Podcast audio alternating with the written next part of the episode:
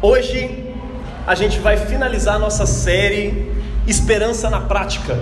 Nós já conversamos aqui sobre vários hábitos de esperança. Sem muita teologia e mais prática de como fazer as coisas. Nós conversamos aqui já sobre vida devocional regular com nosso irmão Johnny, né? É, esperança no trabalho. Já conversamos sobre esperança dentro de casa, a Priscila falou com a gente. Viver cada parte do nosso dia para a glória de Deus. Ler a Bíblia diariamente, como orar sem cessar. E hoje a gente vai conversar sobre jejum. E para isso eu queria que você abrisse a sua Bíblia no Evangelho de Mateus, lá onde fala sobre jejum.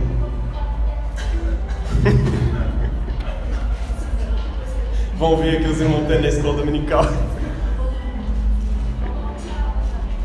Pode pôr ele, o... É, é... Não, o texto bíblico. Cara, tá tudo fora de ordem. Aí. Depois confere, eu acho que tá fora da. Mateus 6, 16 a 18. O cara tava em Mateus 13. Brincadeira, gente. Depois alguém faz uma dessa, eu caio também. Olha só, vou ler aí. É o Evangelho de Jesus. Isso é uma coisa que Jesus nos ensinou a respeito de várias coisas, né, sobre oração, sobre esmola e tal, e ele fala sobre jejum também. Olha só o que ele diz: E quando jejuardes, não vos mostreis contristados como os hipócritas. Eu queria que você repetisse essa palavra comigo, a segunda aí.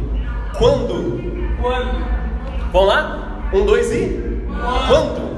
Quando jejuardes, não vos mostreis contristados como os hipócritas, porque desfiguram seus rostos, para que, os homens, para que aos homens pareça que jejuam. Em verdade vos digo que já receberam o seu galardão. Tu, porém, quando jejuardes, unge a cabeça e lava o teu rosto, para que não pareças aos homens que jejuas, mas a teu pai que está em secreto. E o teu pai que vem em secreto te recompensará.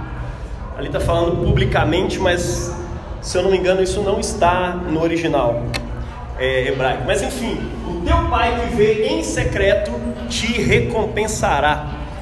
Glória a Deus. Jesus, tua palavra está aqui. Inculca ela nos nossos corações, na nossa mente, fala com a gente. Amém. Glória a Deus.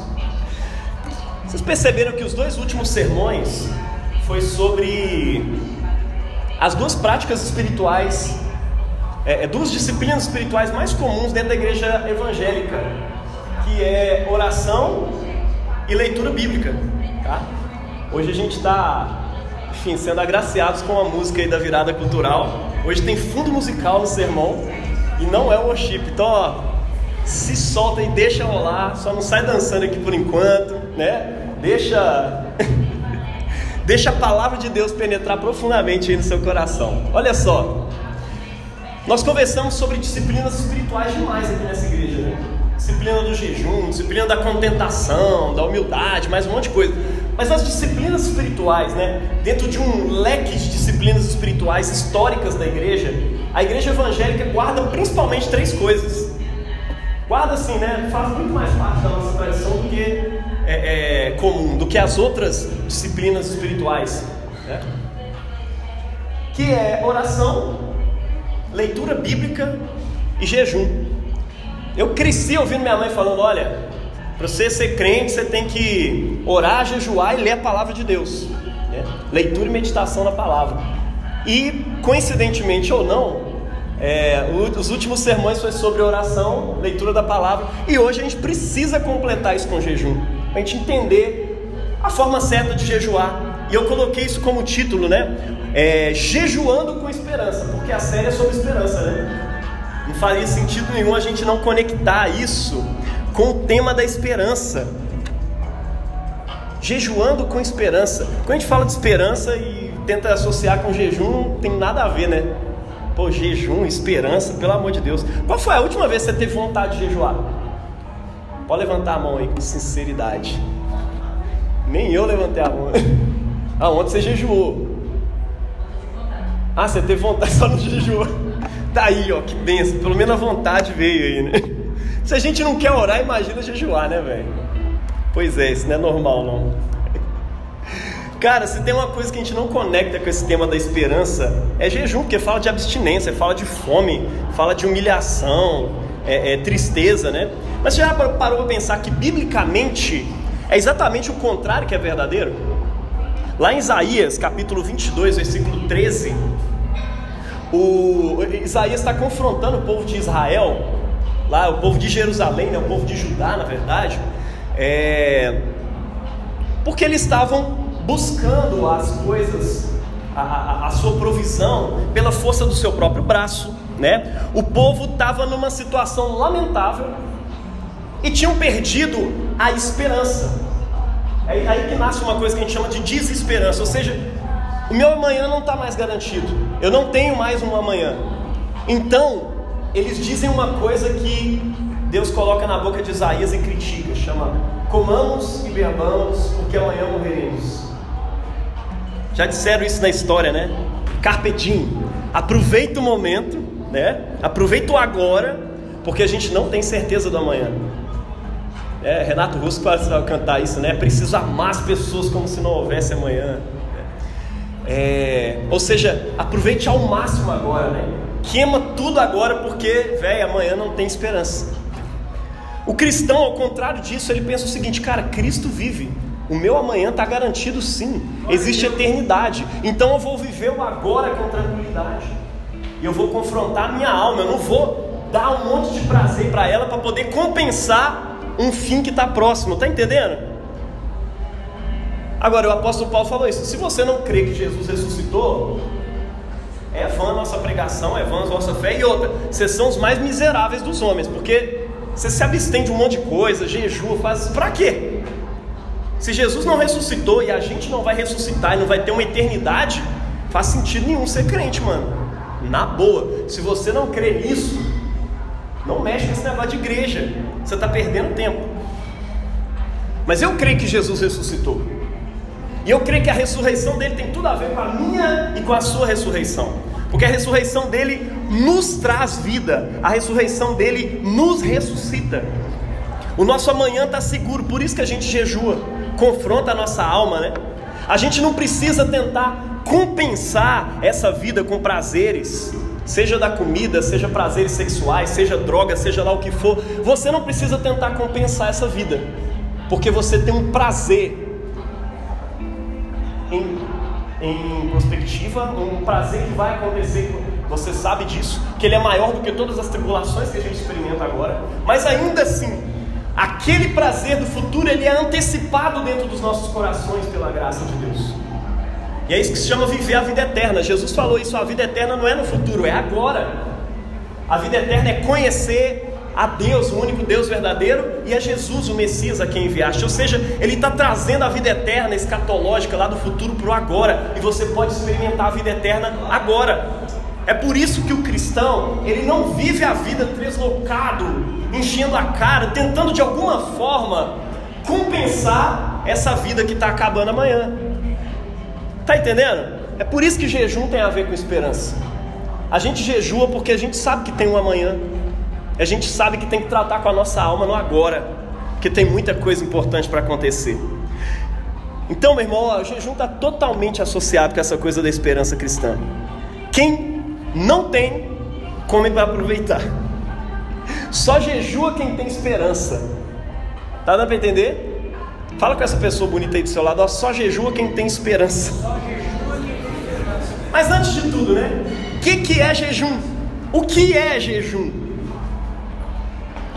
Jejum, meu irmão, é abstinência de alimentos físicos, né? A gente sabe que tem alimento espiritual também.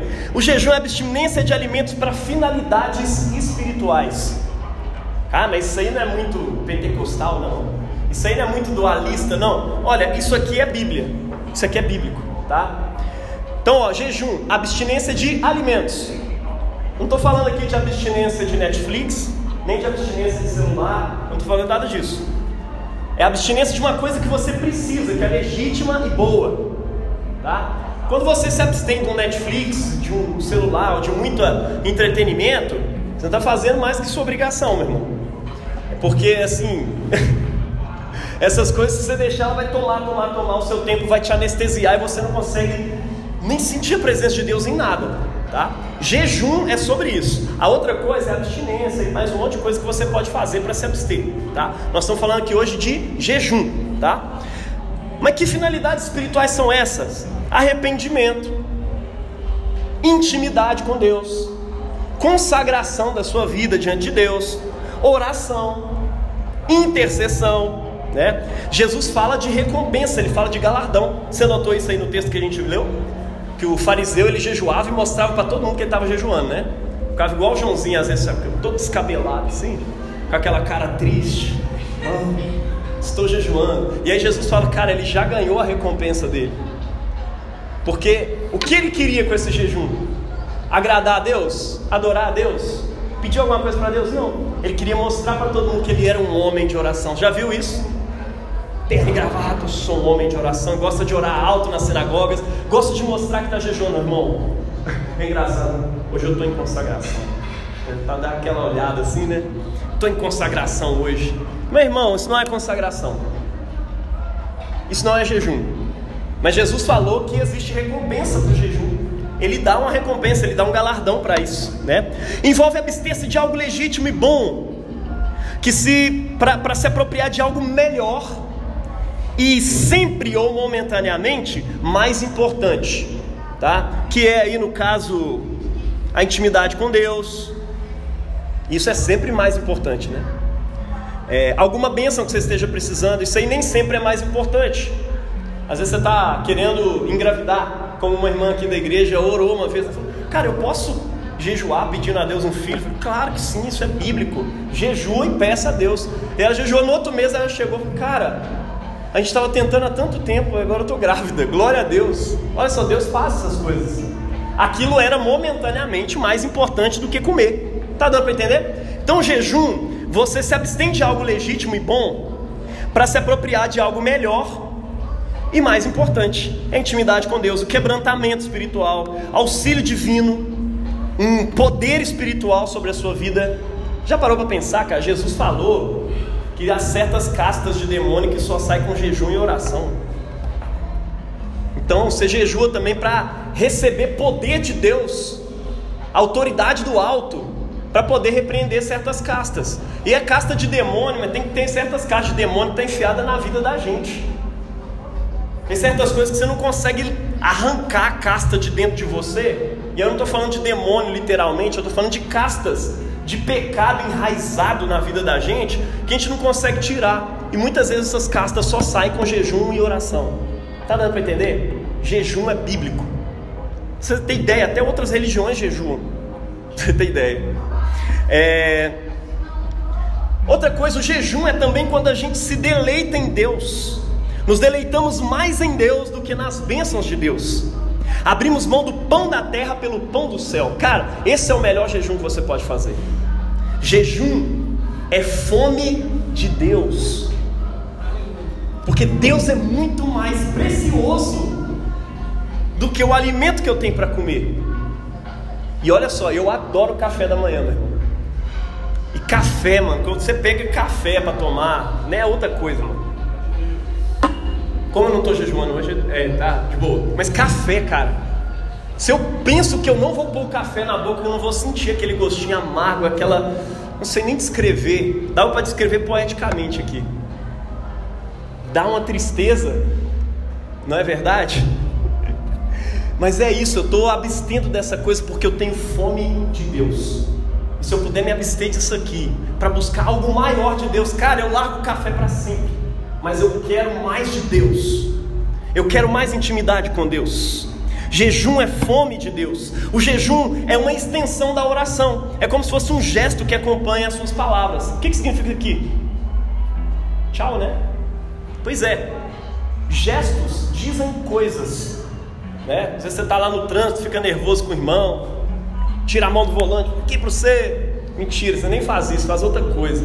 Ó, tem que parar, irmão que gestos significam coisas. O jejum é um gesto. é um gesto de oração, tá? Entenda isso, o jejum é uma continuidade da sua oração. Se você tem muita dificuldade aí de entender o que, que é o jejum, entenda isso, ele é um gesto que acompanha a minha oração, que está dizendo algo para Deus. Do ponto de vista da forma, né? Ele pode ser parcial, né? Você pode se abster, igual Daniel fez lá em Daniel 10:3, né? De alimento desejável, carne e vinho. Ele deixou de comer isso para comer vegetais, legumes e tudo mais, né? Fez um jejum de Daniel. Hoje a gente chama de jejum de Daniel. Ou pode ser um jejum absoluto, como Mordecai falou com Esther para fala, fala com todo mundo lá dos judeus para poder jejuar três dias sem comer, é, sem comer pão, sem beber água, sem comer nem beber nada. Vocês vão ficar três dias jejuando. E o povo de Israel jejuou e Deus deu vitória para eles. Eles estavam exilados. Muito louco isso. Isso é o que a gente chama de jejum absoluto, tá? Então sempre existe jejum parcial, jejum absoluto. O apóstolo Paulo também fez isso quando ele converteu, caiu as escamas dos olhos dele e tal. Ele estava três dias sem comer nem beber nada, né? Lá em Atos 9:9. É, existe jejum coletivo. Lá em Esdras, é, é, Esdras 8, 21 a 23, Esdras fala com os exilados do tempo dele, igual Mordecai fala com os exilados da época de Esther, para poder jejuar também e se humilhar diante de Deus e pedir uma caminhada. Ele, se eu não me engano, é jejum por um dia. E ele pede uma caminhada é, é, guardada ali dos, do, dos, males que poderiam pegar eles na estrada, porque ali era certo que você ia ser assaltado. Pensa, uma cambada de gente caminhando de um país para o outro a pé não tinha nem carruagem direito, o pessoal estava tudo pobre, tá dando para entender? E aí ele ficou assim: Deus, eu já pedi muita coisa para o rei, se eu pedir uma escolta, o rei vai me matar. Então, Deus, olha, eu estou jejuando a ti, te peço que o Senhor nos dê uma boa caminhada. Ele jejuou por uma boa caminhada. E Deus deu para eles uma boa caminhada, tá entendendo? E tem lá o jejum individual também. É o jejum de Daniel, o jejum de Jesus, o jejum de Elias. Jesus ficou 40 dias sem comer nada, irmão. Mesmo assim, o jejum dele foi parcial. A Bíblia fala que ele não comeu nada, não fala que ele não bebeu nada. Tá? É, a Bíblia só fala uma vez de um, de um jejum milagroso, que aí não é normal, você não faça isso. Que é ficar 40 dias sem beber e nem comer nada. O ser humano não consegue ficar 3 dias sem água. Então, nunca faça essa loucura. Tá? Na verdade, não faça a loucura nem de jejuar 3 dias sem água. Se você não tem um preparo, se você não tem um amadurecimento na vida espiritual de jejum. Isso acontece. Muitos pastores na década de 80 iam para o monte e ficavam lá três dias jejuando, sem comida, sem água. Falou, cara, pensa numa onda. Eu lembro dos pastores falando isso, uma onda mais pesada do que maconha, do que qualquer droga que você possa usar. Que a coisa é alucinógena, né? Pois é. Cara, teve uma vez que a Inglaterra, em vista de uma invasão francesa, ordenou que toda a nação jejuasse. Pensa nisso, um dia em que a Inglaterra inteira jejuou e todo mundo foi para a igreja, até quem estava desviado. Cara, o, o, o, John Wesley ele relata isso no, no diário dele, né? Ele falou assim: olha, isso foi em, foi em fevereiro de 1756. O dia de jejum foi um dia glorioso, tal como Londres jamais, raramente tem visto desde a restauração. Cada igreja da cidade estava mais que lotada uma solene, uma solene gravidade estampava-se em cada rosto. Certamente Deus ouve a oração e haverá um alongamento de nossa tranquilidade. Em uma nota ao rodapé da página, ele escreveu: A humildade transformou-se em regozijo nacional, porque a ameaça de invasão dos franceses foi impedida. Imagina uma nação inteira orando e jejuando no mesmo dia. Foi muito louco. Então, como é que eu posso jejuar com esperança? Primeiro, decida jejuar. Primeira coisa que você tem que fazer: decida jejuar. Tem muita gente que pergunta: todo cristão tem que jejuar? Sim. Jesus está falando aqui com. Em Mateus 9, 15, né? Ele fala com os fariseus: olha, os discípulos de João e os discípulos dos fariseus estão jejuando. Por que, que os seus não jejuam? Falou, olha, o noivo, quando ele está com os convidados da festa, eles não podem jejuar. Mas virão dias em que o noivo será tirado, e naqueles dias eles jejuarão. Você tem dúvida se o noivo já foi tirado? Você está no tempo em que jejuarão? Se você tiver alguma dúvida, vai lá em Atos capítulo 13, vai lá em Atos capítulo 9, você vai ver gente jejuando. A igreja já estava jejuando, ou seja, a igreja entendeu que estava na hora de jejuar. Amém? De boa? Outra coisa, né? Na leitura de hoje, Jesus não diz se jejuardes, jejuem assim. O que, que ele fala? Que eu pedi vocês para repetirem? Quando? Quando jejuardes. Então pensa nisso, cara. O Deus encarnado desceu aqui na terra e tal, Deus se fez homem, e ele falou um monte de coisa, entre elas ele falou do jejum. E quando ele falou do jejum, ele partiu do pressuposto de que eu e você iríamos jejuar. Jesus já está contando com isso, tá? Quando jejuardes, e aí ele fala às multidões, não somente com os líderes, tá? Ele está falando com todo mundo ali, ele não fala só com os doze. Tem discurso de Jesus que é só para os doze, né? Mas aqui é para todo mundo, tá? E aqui está falando do mesmo contexto das esmolas e é o mesmo contexto da oração. Quando orardes, quando jejuardes, jejuem assim. Quando orardes, jejuem, é, é, orem assim. Quando deres esmola, deem assim. Se você considerar o jejum como uma disciplina optativa, nós não temos maiores razões para continuar orando também e nem para continuar ofertando na vida das pessoas. A generosidade também perde o seu sentido, né? Então, não considere o jejum uma disciplina optativa. Jesus está contando que você vai jejuar. E por diversos motivos pelos quais a gente vai falar aqui para frente, tá? Portanto, sim, todos os cristãos devem jejuar. Amém? Segundo, defina um tipo de jejum ou se submeta a um jejum coletivo se a sua igreja, se a sua comunidade, se o seu país está jejuando. Amém? Glória a Deus. E faça isso com humildade, né? Defina o tipo de jejum com humildade também, porque nós vamos ver alguns tipos de jejum. Tem gente que não é humilde, fala, Deus, eu nunca jejuei não, mas eu vou jejuar para ti uns três dias sem comer nem beber nada. Meu irmão, eu sei que vai dar ruim. Não vai dar certo isso aí. Tenha experiência, crie maturidade na experiência do jejum, porque não é de qualquer dia que você faz isso não. Tá? Entendemos que isso é algo bíblico, entendemos que tem que fazer mesmo e tal. E ó, há diversos tipos de jejum, absoluto e, e, e, e coletivo, né? E que nos foram legados pela tradição cristã, de modo que todos, sem exceção, para, para que todas as pessoas, sem exceção, possam jejuar, tá? Olha só, o essencial do jejum é que você estabeleça um tempo, lembra disso? Estabeleça um tempo no qual você vai jejuar. Estabeleça um propósito pelo qual você está jejuando. Pode ser dois propósitos? Sim. E nós vamos ver aqui que tem dois propósitos que estão em todos os jejuns. E tem o resto que vai ser o acompanhamento de tudo. Então, o essencial é que você estabeleça um tempo e um propósito. E que esse tempo seja de maior concentração e, se possível, de maior dedicação, se você pode. Porque tem gente que jejua trabalhando, né? E aí não tem como eu me dedicar a ler a palavra e tal. Mas de qualquer modo, eu vou me concentrar mais naquele dia, na oração e na meditação da palavra de Deus. Não que eu não tenha que fazer isso todo dia, mas aquele dia ali eu vou pegar mais pesado comigo, tá? Se possível, dedicação na oração e na meditação. Senão vai ser simplesmente um regime, tá? Então tome cuidado aí para você não ficar fazendo um monte de regime. Não vai nessa de, ah, deixar a vida me levar, eu vou fazer o jejum aqui e vou ver até a que hora que eu, vai, que eu vou, né? Não, faço não. Estabelece, estabelece propósito, seja objetivo com Deus também. Amém? Olha só, vou falar alguns tipos de jejum que você pode fazer aqui. O jejum mais fácil de todos, o que é mais possível para todo mundo fazer, é o jejum que a Igreja Católica Romana ordena os seus membros, os seus fiéis, é o jejum básico para que todos os fiéis façam na quarta-feira de cinzas e no, na sexta-feira da paixão. É obrigatório para todos os católicos acima de 14 anos de idade fazer.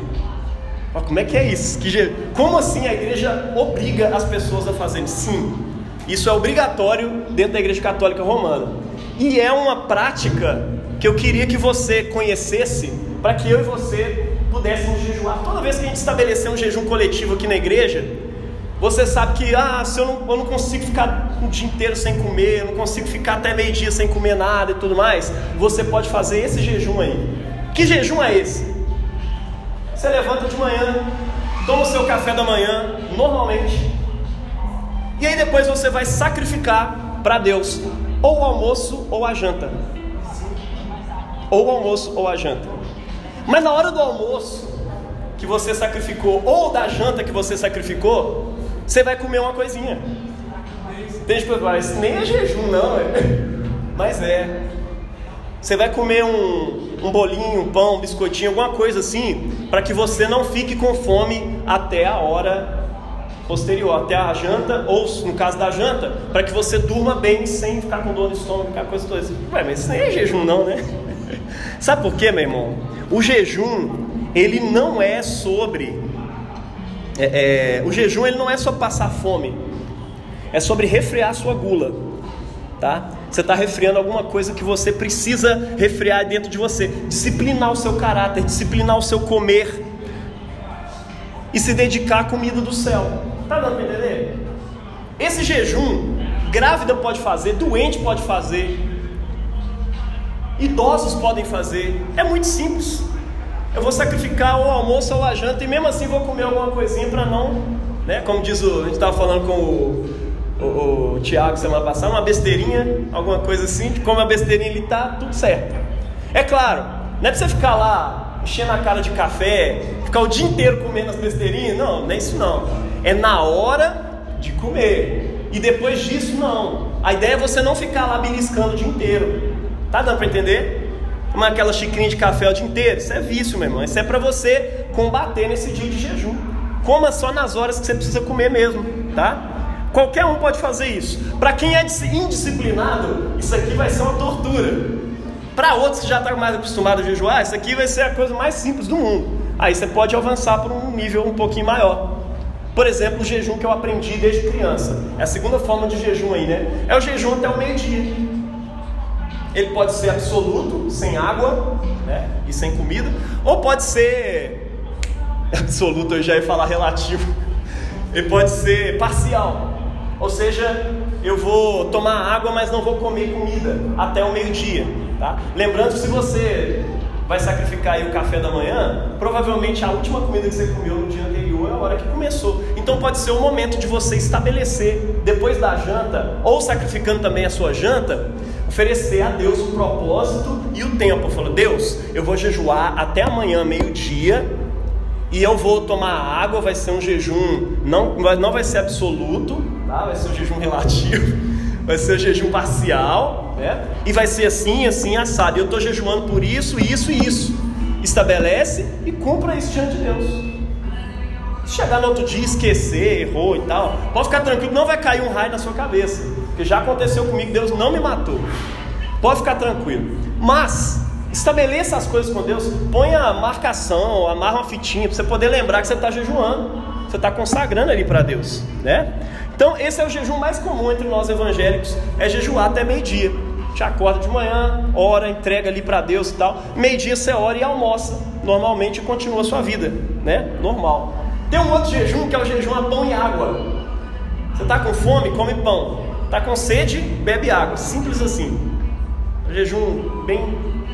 É, é, é... é claro que você fica assim, ah, isso aí não vai ser jejum, vai ser tranquilo e tal, velho. Experimenta fazer um dia para você ver. E outra coisa, é uma recomendação médica, é você não ficar comendo pão com água junto. Porque dizem que isso faz mal, pode dar dor de cabeça e tudo mais. Então, o lance é comer pão seco. Não é pão cheio de queijo, aquela bolo de queijo com café e tal. Não, não é isso não. É pão seco mesmo, pão normal. É? E água quando você tiver com sede. Isso é um tipo de jejum, tá?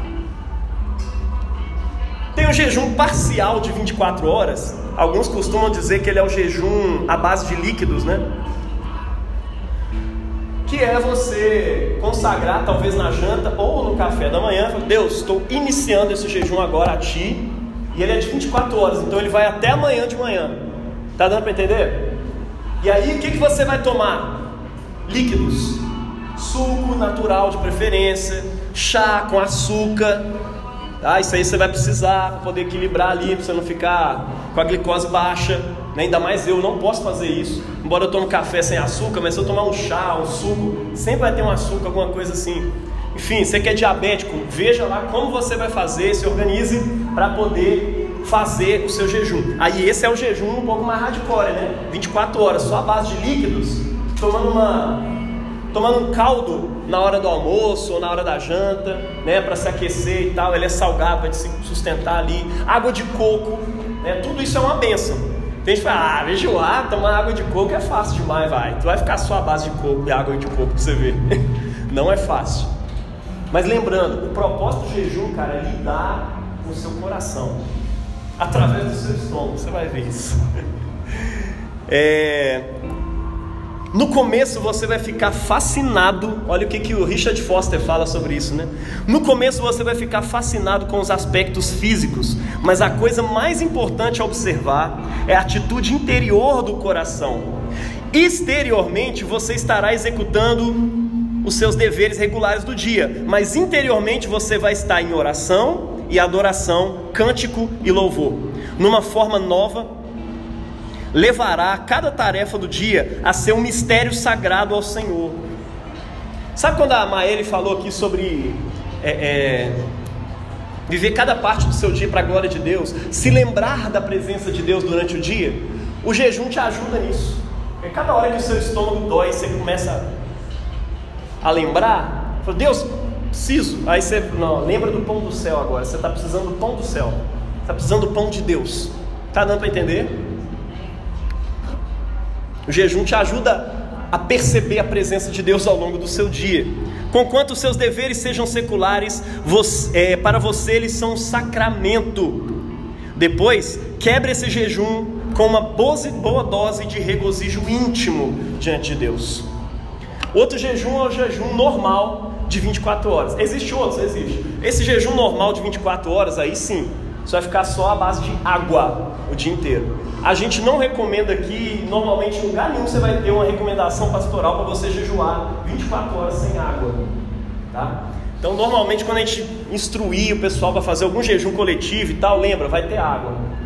Tá? Não é o anterior, que é a base de líquido, suco e tudo mais. Aqui você vai se abster de suco também, de chá, de tudo isso, vai ficar só a base de água durante 24 horas. É, Foster escreve isso, né? Depois de duas ou três semanas você estará preparado para tentar um jejum normal de 24 horas. Ele chama de normal isso aqui. É, recomendações, né? Use somente água, mas em quantidades saudáveis. Seu corpo irá gritar. Dores de cabeça vão aparecer, desconforto antes de terminar o período. Isso tudo é perfeitamente normal tá? Isso é normal mesmo. Você não está passando mal, você não está morrendo, tá? Seu corpo ele vai dar sinais de fome em determinadas horas do dia, isso é normal. Uma criança, seu corpo é uma criança mimada, ele fala isso. Criança mimada não precisa ser satisfeita, precisa de disciplina. Tá entendendo? Seu corpo é uma criança mimada. Ele tem que comer toda hora que você quer. E aí você vai estar dizendo para o seu corpo, para o seu coração, olha, você tem que se submeter. O apóstolo Paulo fala sobre isso, né? Eu submeto o meu corpo à escravidão. Antes, esmurro o meu corpo e o submeto à escravidão. Ele precisa obedecer a palavra de Deus, ele precisa obedecer aquilo que está no meu espírito, o meu culto racional, o meu culto espiritual que eu estou oferecendo a Deus. O meu estômago tem que obedecê-lo. Está dando para entender? Amém? Se os deveres da família permitirem, devote-se à meditação e à oração o tempo que você estaria alimentando e preparando o alimento, tá? Cuidado para você não transformar o jejum no foco, tá? O jejum não é o foco. A tentação é grande para você fazer isso, né? Igual quem faz crossfit. Gosto de falar com todo mundo, ó, hoje eu fiz tal coisa assim assim. Hoje eu fiz. Não, cara, ó, tem gente que gosta, não, eu estava no jejum ontem, não, experimentei isso, isso e isso, tive um formigamento, tive uma tontura. Não, cara, para de falar do seu jejum, ele não é o foco. Você está jejuando para a glória de Deus, ele não é o foco daquilo que você está fazendo. Obedeça a Cristo, o princípio que Cristo estabeleceu é: não conte aos homens, nós lemos isso, que vocês estão jejuando. Ao contrário, passa um gelzinho na cabeça, não tinha gel, então ele falou: passa óleo na cabeça, fique bem apresentável para todo mundo, para que não pareça aos homens que você jejua, mas somente a Deus. O Deus que vem em secreto o seu estômago, que os outros não veem. O Deus que vem em secreto o coração seu, que está pedindo uma bênção de Deus, ou que está buscando e desejando Deus. O Deus que vem em secreto te recompensará. Seja com a sua presença, seja com intimidade com Ele, seja com uma bênção que você está necessitando de Deus. Amém?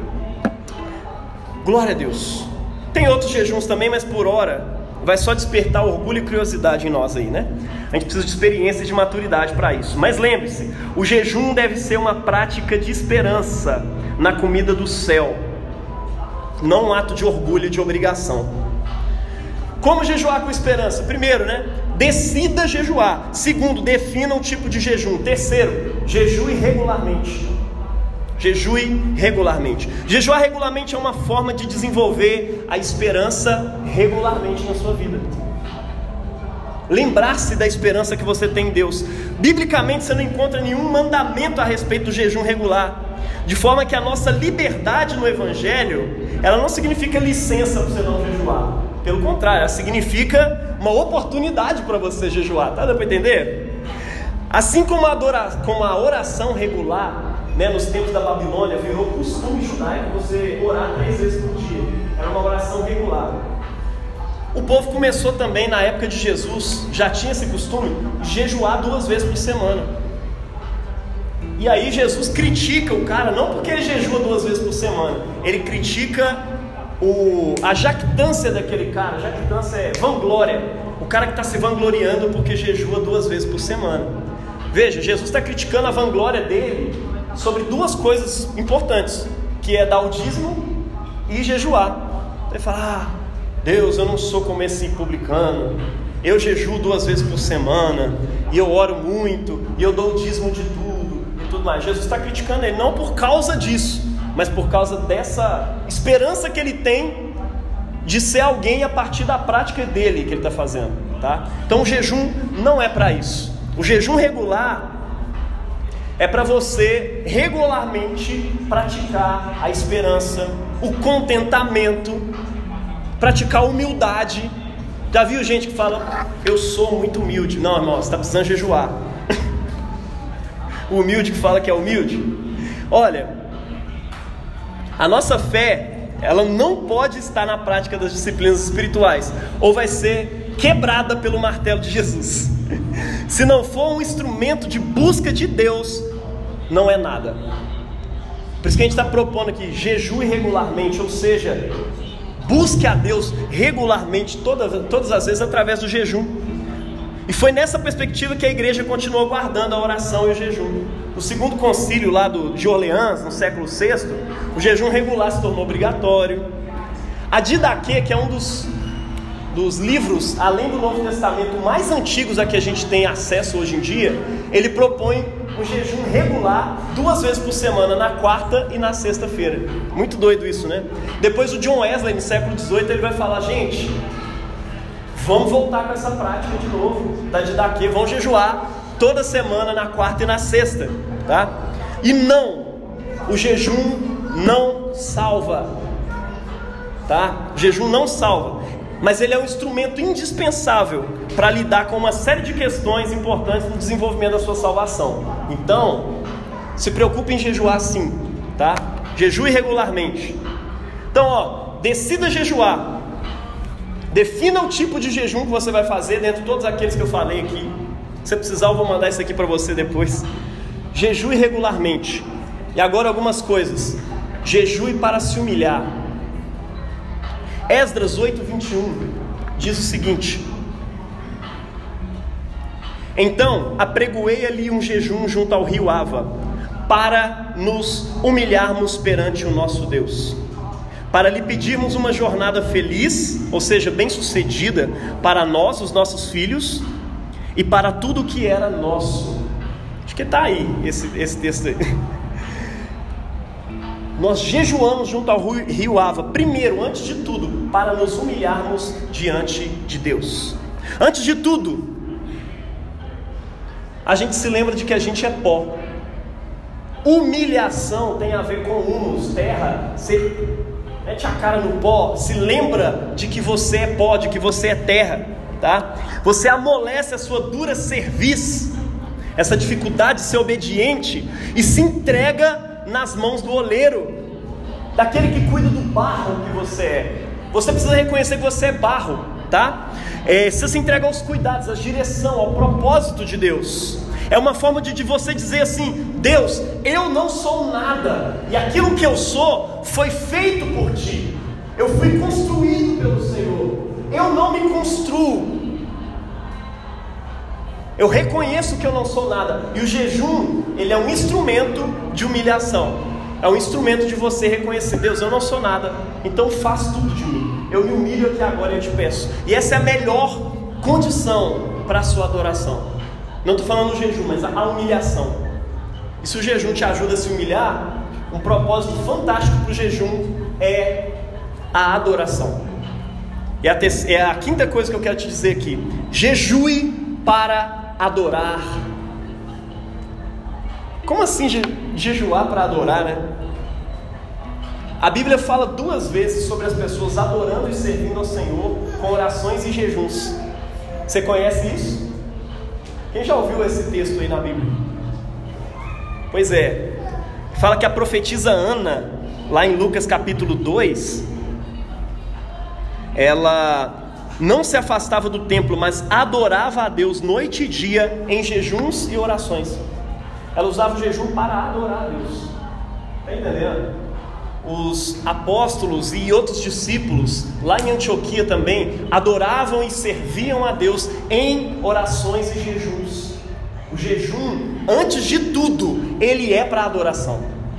O jejum implica humilhação e ele implica adoração. Se essas duas coisas não estiverem na base do seu jejum, ele não vai fazer sentido nenhum. Amém? Se lembra disso? Nós precisamos aprender a cultuar em jejuns antes de pensarmos em quantas bênçãos poderíamos pedir por meio deles. Sacou aí? Nós precisamos aprender a cultuar a adorar a Deus em jejuns, antes de pensar em quantas bênçãos você poderia receber por meio de jejuns. Amém? Adore, jejue para adorar a Deus. Sexto, jejue para se purificar. Caraca, velho, eu já você está querendo falar sobre salvação por obras, santificação por obras, essa coisa toda. Não, estou falando isso não, viu? Pode ficar tranquilo. Mas o jejum ele é um instrumento espiritual de revelação e de purificação ao longo da história da igreja. Não sou eu que estou inventando isso aqui, não, viu? 1 João 3,3 diz que todo aquele que tem nele essa esperança purifica-se a si mesmo, assim como ele é puro. Purificação é responsabilidade sua. Você já aponta para o calvinista, é sua responsabilidade. Purificação, aquele que tem em Cristo esperança, purifique-se a si mesmo. Se purificar é uma responsabilidade cristã. O jejum nos ajuda nessa tarefa como um instrumento por meio do qual o Espírito de Deus irá tratar, confrontar, curar aquelas áreas na sua vida que ainda não foram reveladas para você. E elas são reveladas enquanto você jejua. Sentimentos que brota quando você está jejuando. Tá entendendo? O Richard Foster ele fala o seguinte, né? Cobrimos com alimento e com outras coisas boas aquilo que está dentro de nós, mas no jejum essas coisas vêm à tona. As mazelas, tudo do seu coração. Às vezes você tem lá um sentimentozinho e tal, alguma coisa que, que é ruim, você sabe que é ruim. Aí você vai lá e come um brigadeiro. Aí você vai assistir Netflix, dá aquela anestesiada no coração, esquece daquilo que você estava passando, relaxa, não é? Mas no jejum, quando você está concentrado na palavra de Deus, essas coisas começam a apontar e incomodar. Sabe o que é isso? É a casta saindo. Tem casta que só sai com jejum e oração. Sabe aquela piscina? Toda. A água está limpinha, mas o fundo dela, se você mexer, pronto. Cara, eu não sabia que estava tão sujo. Quando você está jejuando, Jesus está mexendo naquele negócio ali. E Ele sabe limpar uma piscina. Ele sabe limpar castas. Ele limpa de verdade. Tudo começa a borbulhar porque normalmente nós calamos esses sentimentos com compra, com bebida, com comida, com entretenimento. O nosso estômago, meu irmão, é literalmente uma janela para a alma. Você começa a atacar seu estômago, você começa a afetar a alma. Quer achar sua alma? Pega uma vareta, vai lá na janela do seu estômago e começa a cutucar. Você vai achar um monte de coisa que precisa de libertação aí. Deixa Deus tratar com você por meio do jejum. Quando afligimos, tocamos, quando afligimos o estômago, né, tocamos a nossa alma. É por isso que Davi fala isso, né? Eu afligia sempre a minha alma em jejuns. O jejum é para isso mesmo, é para afligir a sua alma. Amém? Outra coisa, jejue para exercitar equilíbrio. O jejum também é uma ótima forma de exercitar o fruto do espírito chamado domínio próprio. É o ato de afligir a alma também nos traz equilíbrio. E nós precisamos de equilíbrio na vida para quê? Para não cair, né? No jejum você abre os olhos espirituais. E olha, o seu olhar é completamente necessário para o seu equilíbrio. Não sei se você já experimentou ficar numa perna só e depois fechar os olhos. É porque o olho da gente, ele. Eu não sei como, mas ele calcula as coisas. E aí um dia eu fui experimentar ficar numa perna só e fechei o olho rapidinho eu desequilibrei. Porque o Senhor está calculando, você precisa abrir os seus olhos espirituais para você não cair espiritualmente, tá? O apóstolo Paulo ele diz: esmurro o meu corpo e o reduzo à escravidão. O jejum é literalmente um murro na boca do estômago. Você não precisa ficar se batendo, tá entendendo? Jejua. E aí você faz isso que Paulo está falando, eu vou trazer meu corpo em escravidão aqui diante de Deus. O nosso corpo precisa de controle. Estamos acostumados a saciá-lo sempre que ele pede. Não é verdade? Ai, estou muito afim do brigadeiro, vai lá e come. Ah, estou muito afim de Netflix, vou lá e assisto. Estou afim de tudo. E se você continuar fazendo isso pro resto da sua vida, você vai acostumar a fazer isso com pecado também, porque isso se trata de hábito. Se o seu cérebro, se o seu coração não está acostumado a obedecer, se o seu corpo não está acostumado a obedecer aquilo que está determinado na sua mente, você vai ser guiado pelas suas vontades e emoções. Isso é coisa de filisteu. Isso é coisa de quem não encontrou a Cristo. Quando era, quando não éramos de Cristo, guiados pelas vontades e emoções, não sei se você lembra desse texto lá em Efésios. Pois é. E quando o pecado aparece, você age no automático e alimenta pecaminosamente o seu corpo também. Então, se acostume a não dar tudo que o seu corpo pede. Disciplina essa criança mimada que é você. E aí você vai começar a se fortalecer contra o pecado também. Amém? Oitavo, jejua no sentido penitencial. O jejum ele age direto na raiz do pecado. Você quer um remédio para o pecado? Jejua. Ele age direto nisso. Se você não consegue ficar calado, você tem que defender a sua justiça, tem que defender sua causa o tempo todo. Jejua para você ver. Você começa a se acostumar a fazer isso e se conter. Na hora que você acha que tem que falar as coisas, jejua de falar também. Sabe? O jejum age direto na raiz do pecado. Por quê? Eu falei que o jejum é sobre adoração, né? A adoração confronta as idolatrias do nosso coração. Jesus está sendo adorado. Os deuses começam a cair os deuses falsos. Outra coisa, o jejum está lidando com o desejo de comer. Você está lidando com a sua cobiça. E com o que? Com o desejo por Deus. E aí quando você entrega o seu desejo a Deus, fala, Deus, eu te desejo mais do que o meu pão de cada dia. Eu quero a tua palavra. Você está lidando direto na raiz do pecado. O pecado você não combate com outras coisas, você não fica ali combatendo o pecado, é como se você estivesse expulsando mosca de cima do lixo. Você vai voltar e ela vai sair, vai entrar de novo. O que você precisa é retirar o lixo todo. O que você precisa é jejuar. Retirar o lixo de dentro do seu coração, arrancar castas de dentro do seu coração. E quando você jejua, você faz isso por quê? Porque é um tempo de adoração que confronta os seus ídolos. E porque é um tempo de desejo por Deus que confronta as suas cobiças. Jonas Abib é um padre ele fala o seguinte: o jejum é a forma de mortificar o corpo e fortificar o espírito na luta contra as tentações do pecado. É por isso que em Nínive, coletivamente, todo mundo começa a jejuar. A cidade inteira. Então logo Jonas prega. E Deus muda uma punição que ele ia lançar sobre a cidade, ele não lança mais. Por fim, Jejue quando você precisar de uma bênção. Eu fiz questão de deixar isso para o final. Porque está por último mesmo. Jejua para adorar, jejua penitencialmente, jejua para buscar equilíbrio espiritual, jejua para um monte de coisa. Mas jejue também por bênçãos que você precisa de Deus. Nós podemos jejuar também por busca de alguma bênção. Esdras jejuou pelos exilados para que eles tivessem uma boa caminhada. Outras pessoas na Bíblia jejuaram por outras coisas. Você também pode jejuar. O nosso bispo estava no hospital, na UTI, estava jejuando. Depois que eu fiquei sabendo, cara, o cara está caçando jejuar dentro do hospital. Glória a Deus. Porque ele sabia que mesmo doente, mesmo no hospital, ele era caído, era pecador e precisava lidar com as coisas dele. Tá entendendo? Mariana e Juninho oraram aqui para que Deus desse para eles um filho. E veio a Valentina, glória a Deus. Ore e jejue, busque de Deus de verdade. É como na oração, porém aqui você está com intensidade ainda maior. Um conselho pastoral importante é que antes de jejuar pedindo uma bênção, jejua pedindo direção de Deus. Deus me dá aquele emprego, peraí. Gente, eu admiro demais a Abel.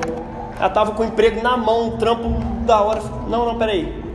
Pai, você não vai escolher agora? Não, eu vou orar. Mas como assim? Tá na mão já. Não, mas eu vou orar. Sabe? Eu vou orar porque eu quero saber se é a vontade de Deus isso aqui ou não. Tá entendendo? Não é porque você está na necessidade, na fissura que você... Não, procure saber a vontade de Deus primeiro. E a gente encontra na Escritura também contextos de jejum para consagração, para ordenação missionária, poder e autoridade espiritual. Tudo isso. Mas antes de tudo, jejum não é barganha com Deus. Tá? Entenda isso. Ah, estou trocando minha comida aqui por uma benção. Não, não é isso. Jejum para adorar a Deus e se humilhar diante de Deus. E então, transforme o seu jejum numa oração, pedindo alguma bênção que você precisa de Deus. Tá? A base do jejum sempre vai ser a humilhação e a adoração. Amém?